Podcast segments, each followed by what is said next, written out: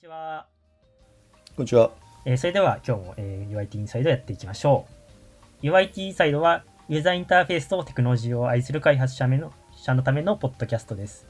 最新の UV 標準はもちろん、開発フレームワークの変遷や UI、UX に関することまで様々なフロントエンドの情報をキャッチアップできるポッドキャストをお送りしております。Twitter でのハッシュタグは、シャープ u i t アンダースコアインサイド。エピソードのご意見やご感想、リクエストなどなど、ぜひ、ぜひ、気軽にツイートしてください。で、えっ、と、今日はですね、えっ、と、LINE のフロントエンドエンジニアのゴールデンウィークの第2回目ということで、えー今回は三好さんをえーお呼びしてお話を伺いたいと思います。はい、よろしくお願いします。よろしくお願いします。今回は、えっ、と、三好さんの、まあ、作成された、F、SVG の、えっ、と、まあ、マップについての、まあ、お話を伺いたいと思います。えっ、と、まず、ちょっと三好さん、あの、所属など自己紹介をいただきたいですかよろしいでしょうか？はい、えーえーっとですね、えーっと LINE 株式会社のえーっとフロントエンドデブ1の えーっと UIT チームですかね？に所属しています。はい。で、えーっと主に LINE ニュースの開発を担当しています。早速ですけれども、えっ、と、ゴールデンウィーク中に作られた成果物についてちょっとご紹介いただきたいです。よはい、えーっとまあ。正確に言うとゴールデンウィークをなちょっとまたいでるんですけど前から作ってたので、まあ、あとちょっとあの COVID-19 があってゴールデンウィークがいつからかってなんか割と曖昧な感じで始まってしまったので。っていうのもあるんですけど、えーともともとはですねあの、まあ、LINE ニュースので今、えーコロナタブというのを出してまして、はい、えー、とニュースのトップの一番上に出てるバーナーを押すといけるページなんですけれども、まあ、今、えー、と緊急事態速報とか、えー、とコロナの感染者が増えた減ったみたいなニュースを LINE ニュースでも結構押して今出してるので、えー、とそこに出す、えー、と情報がいくつかありまして、まあ、外部の API からもらってるんですけれど、えーとうん。まあ、リアルリアルタイムの感染者と,、えー、とあと都道府県で、えー、と今今累計で感染者がこのくらいで治った人がこのくらいですとかっていう、あと死傷者とかっていう一覧のマップが、マップとこうグラフと一覧表みたいのを出してるんですけれども、はいはい、あります。えー、とその地図の方をもともと内部で作るという予定だったんですね動的に。うん。というので、えー、とそれを作って試してたんですが、まあ、結局これは採用はされなかったんですけれども、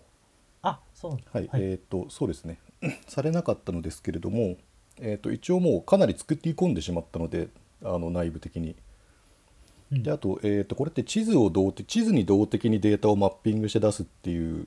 ものなのであの割と汎用で使えるんですよね。はいはいはい。あのまあ、例えば交通事故者数とか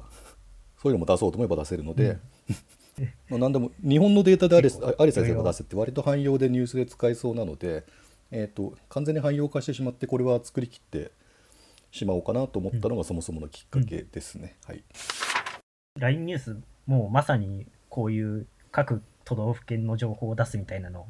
もう、それ、それこそ、この感染者だけでなく、何でも使えるところではあるので、結構、あれですよね。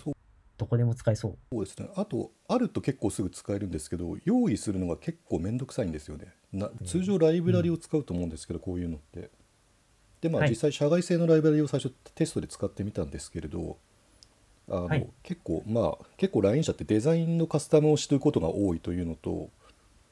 あとあの描画が結構どうしても遅くなってしまうんですよね社外だと。ああ、なるほの思ってたはい。よりもはるかに時間がかかってしまってですね使ってみたところ。あ、そうなんですあの特に地図はうん重いんですよね。はいはい。なので、まあ、そうやったら中で作った方が実際自作した方が10倍近く早いので地図に関しては、あ、そうなんですね。まあ、というのもあるのでけ中で作ってみたという感じですね。はい。お、そうですか。結構そうです。地図、今パッと見たところで重そうだなと思ったのは、あの、あれですね、その SVG 自体の重さみたいなのかなと。そうですねそれが一番ボトルネックになりますね。うん。あと,、えー、とこれなんか、これ地図といっても著作権があるので、あの結構簡単に使えないんですよそこら辺にあるやつを。あ、はいはいはい。そうです。えじゃあここの地図はどうやって用意したえっと、んですか、今汎用でとりあえず出すようにしてるのはあの著作権のフリーなやつなんですけれど、はいはい、えっとまあ、今って割とリアルな地図を出してるんですけれど例えばあの天気予報とかでこう、ちゅ抽象化された地図というか四角あい都道府県みたいなのが出てたりするじゃないですか、別にあれでもいけるので、はいはい要はサービスに合わせてデザイナーさんが用意してくれればそのまま使えるっていう感じですねうん。あ、なるほど。じゃあ、あれですね、この今のそのリアルな、その、なんていうんですか、えー、境界線だけじゃなくて、もっとこう抽象化した日本4都道府県をこう表示させるみたいなのも、まあ、今後はそうですね、もの自体はあの、まあ、デフォルトで入ってるのが地図なだけで、SVG にマッピング、データをこうバインドするみたいな仕組みなので、うん、例えばなんだろうな、関東だけとか、要ああ、はその関東だだけのデータを用意してくれれば別にそれはそれで出せるっていう感じになるので、だからまあ形としてあると、ベースとしてあると割と何かに使えそうかなと思ってます。それは便利ですね。なんか、なんていうんですか。あの、まあ、そのエンジニアリングっていうところもそうですけど、あれですね、そのデザイナーの側もそういう汎用的に使えるし、そういう日本地図とか、そういう情報は欲しいのかもしれない。これは結構あれでね。そうですすね、まあ、あれば何かに使うかなといううん感じはしてます。なんか、ゴールデンウィークのところっていうよりは、普通になんか業務として用意する意義があるところなそうですね感、じまあ、がしますね何かで活用できればいいかなと思ってます。今回日本地図のコンポーネントっていうのを作られたと思うんですけれども、はいあのこういうなんていうんですかねあらかじめこういうコンポーネントを汎用化したものをなんか作っておくっていう事例っていうのはなんか他ありましたかね？そういうその LINE ニュースに限らなくてもいいんですけれどもこういうあらかじめあるみたいなそうですね、えっ、とあ、ったら。まあ、今、Vue.js を主に使ってるんですけど、まあ、ちょっと今、コロナで今やってないんですけど、試合が、あの J リーグのはい。専用のページみたいのが LINE ニュースにありまして、あはいはいでそこで、えっとスタッツって言ってなパスがこのくらいの数を通してますとか、えっとアシストがこのくらいありますとかっていうこうサッカーでよく出るスタッツっていう六角形のチャートが出るんですけれどあはいはないので、まあ、なんだろう敵チームと味方敵と味方というか、まあ、ホームとアウェーのチームの2つが出てこう重なって、うんうん。こうなこのくらい差がありますみたいなやつが出るんですけれど、えーとはそれは完全に汎用で使えるチャートを作って用意してあるので他のチームでも他のチームというか、まあ、スポーツ以外でも使う気になれば使えるってやつは用意してますね。おおすごい。なんか LINE ニュースならではって感じが。そうですね、まあ、あとビューだからあとうん。作っておくと簡単に使い回しができるので、あのちゃんと汎用に作っておけばっていうのは大きいですね。おおすごい。LINE ニュースにはあんまり関わりのない仕事をしていると結構ななんていうんですかねためためになるっていうかなるほどっていう感じはしますね。それを面白そう。面白いっていうかいや多分あのー結構 LINE ニュース以外で使うことっていうのはまあ確かにあのーすぐにはないかもしれないですけどすごいあれですね。あのもっと聞きたいですねそういう話が。そう、まあ、そのまま使えなくてもなんかあるとある程度カスタムして使う時に楽なのでやっぱりゼロからだと結構はいはい。難しいですからね、SVG ゼロから書くのは。うんうん。というのは大きいですね。おおすごい。じゃあそうあとじゃあマップにちょっと戻りまして、結構さっきのその何ですかねデフォルメされたマップであったりとかあとこうリアルなマップっていうパターンとかもあるあったと思うんですけども、なんかそれ以外になんかこうマップこういう機能があった方がいいみたいなのそういう LINE ニュースの観点から見てなんかあったりしますかね？まあそうですね。まあマップというか、えっ、ともうちょっとなんていうんですかビジュアライゼーションをまあ強化してきて、こういうライブラリがあると結構すぐに使えるので。っていうのもはい今実はあのグラフとかも作ってるんですけど実ははいはいそういうキャンバスとか SVG とかを割とその JS 専門でやってる人って突然キャンバス書いてくださいとか言われるとハードル高いじゃないですか。そうですね。それは、ちょ、ちょっと待ってくださいってそう思いますね。そうあのあれしかもなんか結構数学が分からないとあれってすごいやりづらいじゃないですか図形書くのって。んうん。はいはいはい。とかあったり SVG ってあのまあ SVG って、まあ、要は XML の一種なのであのはい。例えば Vue.js とか React みたいに、えー、とそのドームに直接バインドして動的にコントロールしますみたいなやつとの相性がすごくいいんですよね、普通のタグと一緒に使えるので、はい。要はタグのなんとか属性を変えるのとかと感覚としては全く同じで使えるので、うん。があるので、まあ、あんまり選択肢に上がらないとは思うんですけど結構キャンバスとかそういう SVG とかをできるだけ積極的に使っていきたいなという感じはあります。うん、確かに。結構あの SVG であの実装できる局面かと思いきやあのキャンバスで実装するっていうところもあったりっていうの意外とあったりしてあの僕最近その paper.js っていうライブラリを使ったりしするんですけれどもあのあれはなんなんていうんですかね。あのいあの API としてはその SVG なんですけれどもその実際に描画するところはキャンバスっていうところがあったりして、そこは何ですかね。やっぱりそのパフォーマンス的なところかなとは思うんですけれどもそういう SVG かキャンバスかっていうのををこう選定するところをちょっともしあのあったら聞きたいなっていうそういうインタラクティブなところ以外でそういうせあのキャンバスを選択したり SVG を選択したりっていう決め手みたいなのそうですね。SVG の方が、えーとまあ、SVG のメリ一番のメリットは何かっていうと、まあ、さっきの書きやすいっていうのもあるんですけど、あのデフォルト描画ができるんですよね。あのあの画像みたいに読み込みは必要なんですけど最初に出てくれるやつがあるんですよ、計算しなくても。SVG 自体がはい表示できるので、一回そうあ。空で表示してからあの上上乗せでこう動的に変わっていくみたいなことができるので割とその初期描画が早くていいっていうメリットがまずあ SVG はありますよね。なるほど。でキャンバスはその初期の描画ができないんですけれど、まあ、逆にあの、リアルタイムに激しく動くみたいな、えっと個人的にはあの、えっとオーディオ API オーディオコンテキスト API っていうのがウェブにあるんですけど、まあ、音楽のはい。音を取る API みたいな感じですね。はいはい。であのなんていうんですかね。ビジュアライザーっつってあのなんていうんですかね。あのよくあのプレイヤーの横についてるあの動くやつありますよね、おあの音程のヘルツで出してくるやつがありますよね、はいはい。ああいうのってリアルタイムにあれは実際はすごいなんていうんですかね。と取れば取るだけ細かい時間で取れるみたいなやつなんですけどあれって実は。そそのくらいの激しい描画になると多分キャンバスの方がやりやすいかなっていう感じですね。ああ確かに。まあ、だからずっと変化があるようなやつはキャンバスの方が良くてっていう、デフォルトのがあって、あそこからちょっとずつ変わっていきますみたいな場合は SVG でいいのかなって。初期描画は確かにちょっとなるほどっていう感じがしましたね。結構そこのあのこういうしあれですよレスポンス性を高めるっていう上では大事なところでよね。ね。地図の例で言うと、うん。で結構大きいんですよね領域が。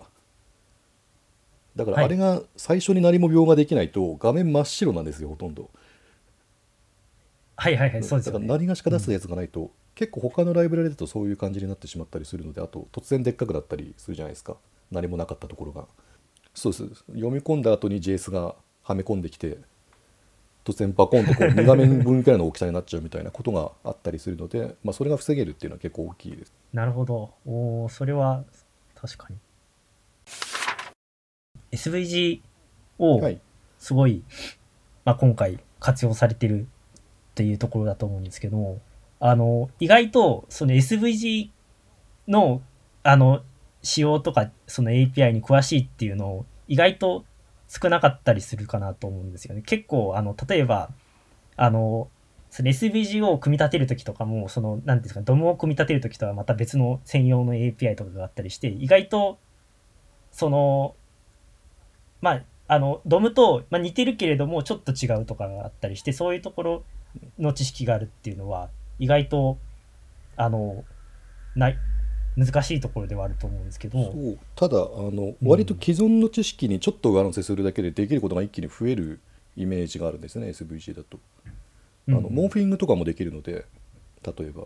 ああはいはい。であとスタイルもあの CSS を直接当てれるんですよね。タグなので。あそうですねそうですねっていうのがあったりして、割と使い勝手はいいかなとは思ってます個人的には。あの最初に確かにゼロから最初書くのは大変なんですけど。うんうんうん、結構そうですね。うーん。まあでも CSS を書いてくださいって頼んだ時は CSS 書く人がやったことなかったんで結構困ってましたよ最初は。これどうやって書いてるか分かんないっていう。そうですよね。なんか G とか普段見ないタグが出てくるみたいな。単位があの CSS と違う単位なので あのあベクターなのであの大きさいくらでも変えれるんですよね。かはいはいはい。だからあいつの中でのサイズになってしまうんで単位が。確かに。なんかちょっとそのびっくりしますそうですね。なうん。じゃあそうですね。あとはその SVG をこうまあ実装していく上でそのまあその SVG 単体での実装の後その結構ビューのコンポーネントとしてまあえー、と提供するっていうことだったと思うんですけれども、まあ、そういったところでこう苦労して点とかはあったりしますか？えっ、と まあ最初はえっ、とニュース専用のフレームワークみたいのがありまして社内で独自に作っている、まあはい。はい。ただ書く感じはネイティブの JS とあまり変わらないんですよ。ねそれに関して言うと。で作ってたのを、まあ、ビューに持ってきたんですけどむしろさっきちょっと話したみたいにバインディングできるライブラリの方が全然相性が良くって。ああそっか。なのであの移行は全然苦労しないですね。あそっかそうなんですね、うん、あとこの手のやつは SVG が用意できればなんとかなるんですよね基本的には。あの、はいはいちゃんと整理された SVG を用意するのが一番大変なのでもうそれができてる状態だと割とそれを移行すること自体はそんなに難易度が高くないって感じですね、ああそっか。そうですまああれですよね。そのビューのデータバインディングみたいなところをこううまくその SVG とつなぎ込めるそうですところぐらい。じゃあ逆にその SVG をこうなんていうんですかね組み立てていく上でなんかここハマったみたいなところ。こう大変なのがに日本全体のふなんパスと都道府県別のパスが必要なんですよああ要は都道府県別で色が変わるので,、あはいはい。でその2個が矛盾なく合体できないといけないあ境界線だけ用意してもそれそれは乗ってるところが違うみたいになってしまうのであと例えば沖縄とかだと今回クリックできるんですけれどクリックすると沖縄の情報が出ると、まあ、感染者が何人いますとかっていうのが出るんですけど、はいちっちゃいじゃないですか沖縄って、ああ、まあ、なので、はい、実際の表示用のパスとは別にクリック用のパスをそれは用意したりしてるので、ああ、はい、はいのそういう。カスタムはちょっとずつ必要っていう感じはしますね。なるほど。そういう領領域の、あの、あれですよね、その当た当たり判定というか、そうねそういう領域を指定する。それは、あれですかね、結構、なんもう手、手でやった感じですか？のそうイラストレーターとか、そういうあのを使った僕は直接あの、まあ、ココードで書いてるというかあの直接打ち込んでる感じですね。逆にそれは、それで大変そう。あまあ、ちょっと直すくらいだったらいいですね。あとあのモーフィングするときにあのモーフィングってあの頂点に対してなんていうんですかねパスの頂点に対してモーフィングかけていくんですけど、いはいそれが辻褄合わない時が結構あったりするんですよ。で合わないとなんかぐるんって裏返るみたいなアニメーションになってしまってああ、たりするのでなんかそれでうまいこと調整する時とかもありますねカスタムする時は。手で書くのは、たそれはすごい。まあ座標ですからねそこがすごい要は。うん。僕だと、もうイラ イラストレーターで SVG 出力して読み込ませるぐらいしか。あでも一発目はそそっちの方が楽じゃないですか？あ、あの、手手直しは、その、手でそうですねゼロ書くけれども、そう最初はそれ、れで出した方がっていう気はしますね。うん。結構あといられてもらうとちゃんとパスがつながってなかったりするんですよ、ね。ああ、そうですよね。うん。というのがあるんでそこのデータの精査が結構一番大変ですねおそらくやろうとするのであれば。そうですね。なかなか自動化っていうところは難しいし、イラストレーターからこう出力された SVG とかも、なんか微妙に。例えば、えっと、デザイナーの人からこれ SVG にしてモーフィングかけてみたいな依頼を受けることもあると思うんですけれどあの、はい。それってあのもらう SVG がちゃんとモーフィングできるようにできてないといけないのでそもそも。そう。作る側からしたらそれを説明してそれがそれをちゃんとやってもらうっていうのは多分大変だと思うんですよねおそらく。うんうん。そうですね。そこは割とすごい苦労ポイントですね。うん。いや、ありがとうございます。結構、なんか、最後の方、結構 SVG の辛さみたいな 話になってしまったんですけど、ままあ、それをこう、まあ、ちゃんとしてあげさえすれば、もうそういうエンジニアフレンフレンドリーなそういう地図がもう簡単に作れるっていうところは魅力ですね。何でもちゃんとデータさえ用意してもらえればできるって感じなので割とうん、やったことがない人が結構多いと思うので機会があれば選択肢に上げてもらえるといいかなと思ってますそうですね、そうですね。もうぜひ SVG を使ってみてください。パッと思いつかないですからね普通 日本地図とかはもうまさに SVG が生きるところかなと思います。はい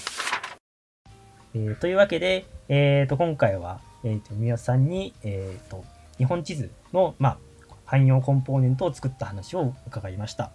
え私たち UIT のメンバーが所属する LINE 株式会社では、このようなフロントエンドに関する、ま、議論を行っていまして、まあ、こういった、えー、とゴールデンウィークの、えー、とテーマであったりっていうのとかをこう話し合ったりということを言っています。えーまた、えーポッドキャストを、えー通じて、また LINE に興味を持っていただいた方は、またカジュアル面談などお待ちしておりますので、またぜひぜひご連絡お待ちしております。えっ、と、また、えっ、と、フロントエンドエンジニアのゴールデンウィークはあと3回残されていますので、えっ、と、まあ、今後とも、まあ、ぜひ聞いてみてください。えーそれではまた明日のエピソードでお会いしましょう。えー宮下さん、どうもありがとうございました。ありがとうございました